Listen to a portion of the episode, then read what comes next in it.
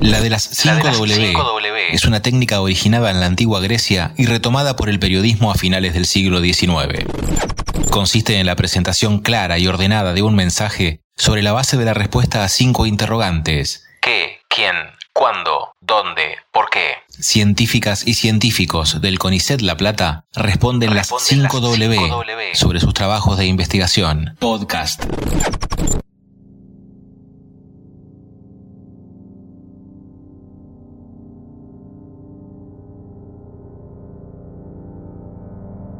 Soy la doctora Alba Huerci y junto a la doctora Eliana Kolotovich trabajamos para el CONICET y para la Universidad Nacional de La Plata diseñando y desarrollando proyectos de investigación en el área de radiobiología.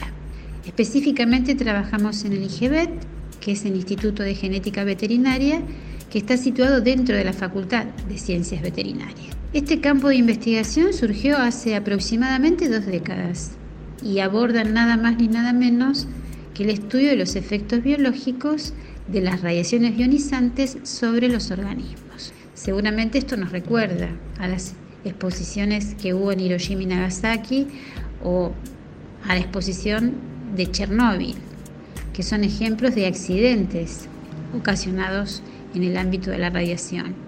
Pero bueno, la radiobiología es más amplia. No solo hay exposiciones ambientales naturales y accidentales, como les comentaba recién, sino también exposiciones que son mucho más cotidianas, mucho más cercanas a nuestra vida diaria, como por ejemplo las que se pueden dar en el ámbito médico, cuando nos vamos a sacar una placa o cuando nos realizamos una tomografía. O escuchen esto, en el caso de los pacientes oncológicos, cuando reciben tratamientos de radioterapia. Este es el tema que a nosotras nos interesa de manera particular. Investigamos no solo la eficacia de estos tratamientos en relación al éxito tumoricida, es decir, al éxito de acabar con el tumor, sino también cuán tóxicos son estos protocolos y qué implica para el paciente en cuestión de lo que nosotros llamamos la radiosensibilidad individual, la respuesta del paciente a esa radiación, sobre todo en el tejido normal. Pretendemos por ejemplo, a través del análisis del ADN del paciente o de alguno de sus genes. Si hablamos de genes, podemos hablar de radiogenómica. Intentamos ver si podemos predecir a través de estos elementos, como les digo, si un individuo va a ser más o menos tolerante al tratamiento o si va a desarrollar más o menos reacciones adversas o efectos secundarios que algunas veces se suelen presentar. Este no es el único tema, sino que también a través del respaldo del Instituto Nacional del Cáncer hemos podido también investigar mediante becas a jóvenes biotecnólogos otorgados por esta institución cómo son los mecanismos de acción de estos protocolos, tanto a nivel celular como molecular.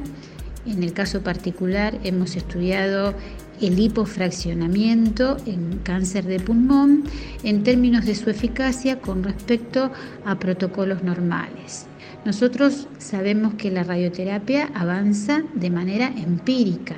Los fundamentos o las bases siempre se asientan o se estudian de manera posterior. Como tercer punto de interés también, y en relación a lo que les vengo contando, desde hace una década estamos tratando de indagar si hay determinados productos, en nuestro caso investigamos productos de origen vegetal, que pueden disminuir o atenuar estos efectos tóxicos que recién les estaba comentando. Este es el área a la que nosotros aludimos como radiomoduladores o radioprotectores naturales. Evaluamos de manera preliminar el té verde y los arándanos y también con muy buenos resultados y trabajos publicados que han tenido una alta repercusión, evaluamos como radioprotector al resveratrol.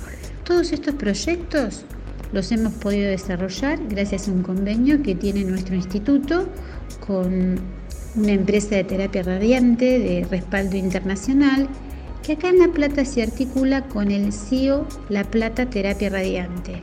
La sigla alude a Centros Integrados de Oncología En tanto, están, el centro está eh, integrado a la red que la empresa tiene en nuestro país.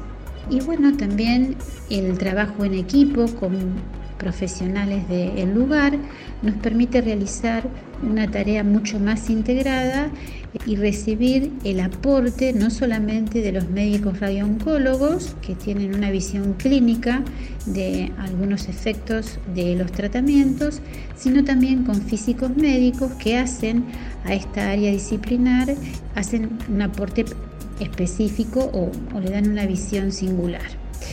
Nosotros disfrutamos mucho y nos gusta mucho el área disciplinar en la que estamos trabajando y esperamos que a partir de este pequeño encuentro también ustedes sientan interés y puedan indagar o buscar más información sobre temas actuales que sin duda tienen mucho impacto.